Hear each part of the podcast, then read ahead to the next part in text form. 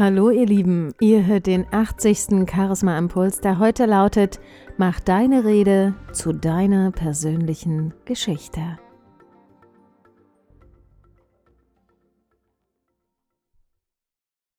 Gerade jetzt ist wieder die Zeit der Weihnachtsansprachen, der Neujahrsempfänge und ich habe wieder einige Klienten, die sich gerade auf solche Events vorbereiten.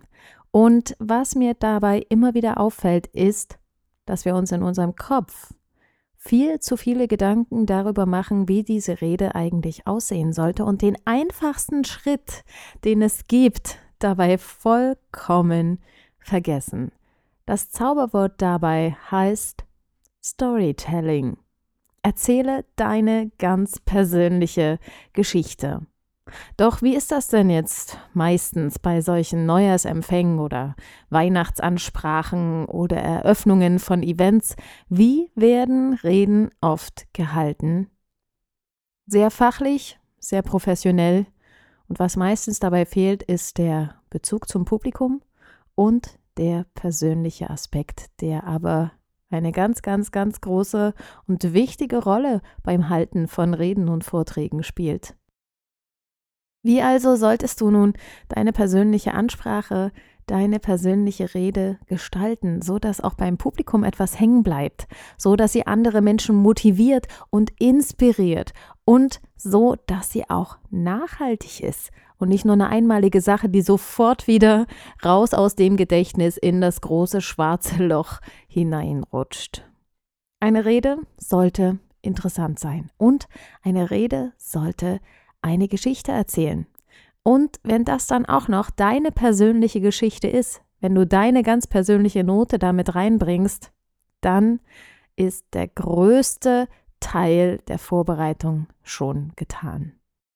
Du solltest auf jeden Fall Dinge vermeiden wie Floskeln, die fast jeder zweite beim Reden halten verwendet. Floskeln geben zwar zum einen Sicherheit und wir denken, wir müssen das so machen, aber persönlich ist das nicht. Wie ist das denn zum Beispiel mit dem Spruch? Herzlich willkommen, meine Damen und Herren. Ich freue mich, dass Sie so zahlreich erschienen sind. Das ist eine Floskel. Was könntest du anstattdessen sagen? Was ist der persönliche Bezug zum Thema oder zu deinem Publikum? Was ist der gemeinsame Anlass? Wie könntest du eine Rede, einen Vortrag starten, anstatt der Begrüßung? Man muss nicht immer sagen, herzlich willkommen, meine Damen und Herren, schön, dass Sie so zahlreich erschienen sind. Oder ihr müsst auch nicht unbedingt mit einer Begrüßung anfangen. Wie wäre es denn, mal ganz anders anzufangen als die Masse? Wie wäre es denn, mit einem Zitat zu beginnen? Oder mit einer provokativen Aussage? Oder mit einer persönlichen Geschichte, die ihr vielleicht gerade auf dem Weg zur Veranstaltung erlebt habt? Was nicht unbedingt heißen muss, dass diese Geschichte auch der Wahrheit entsprechen muss. Ich kenne Menschen, die aus den einfachsten Alltagsgegenständen oder zum Beispiel durch persönliche Gegenstände, die sie bei sich tragen, eine Geschichte erzählen. Und ich weiß, dass diese Geschichten nicht immer der Wahrheit entsprechen. Aber was sie tun, sie erzeugen Aufmerksamkeit. Sie bringen das Publikum dazu, dir zuzuhören und sich mit dir zu identifizieren. Denn was passiert, wenn du es schaffst, ein Thema zu finden, wodurch dein Publikum sich angesprochen fühlt? Es ist wissenschaftlich bewiesen, dass eure Gedanken dann miteinander verschmelzen, dass eure Gehirnströme sich anpassen und das heißt, dass ihr gemeinsam auf derselben Wellenlänge schwebt.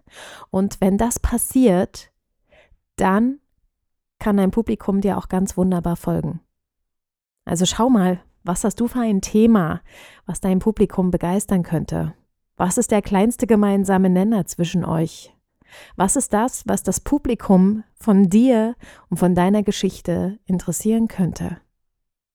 Das Wichtigste bei deiner Rede oder deinem Vortrag ist der Einstieg und das Ende. Das, was zwischendrin ist, das ist gar nicht unbedingt so wichtig. Und da ist es auch ganz leicht, wenn du dich zum Beispiel an die magische Zahl 3 hältst.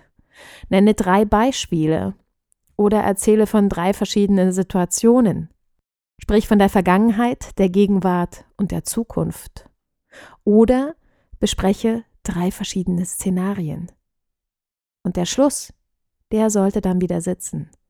Der Schluss sollte ein Aufruf sein, ein Call to Action, etwas, was die Menschen bewegt, etwas, was bei ihnen in Erinnerung bleibt, was sie persönlich berührt. Und auch da überlege wieder, was ist das, was euch miteinander verbindet? Was ist das, was die Menschen inspirieren und bewegen könnte, was sie dazu bewegt, zu handeln? Also, überleg dir einen starken Einstieg, im Mittelteil drei verschiedene Dinge und dann ein starker Schluss. Und ganz wichtig, erzähle eine Geschichte. Erschaffe Bilder bei deinem Publikum im Kopf. Hinterlasse deine persönliche Marke und du wirst sehen, wie du dadurch das Publikum nachhaltig beeindrucken kannst. Ich wünsche dir viel Spaß beim Ausprobieren und wende dich gerne an mich, wenn du Fragen hast. Mach's gut.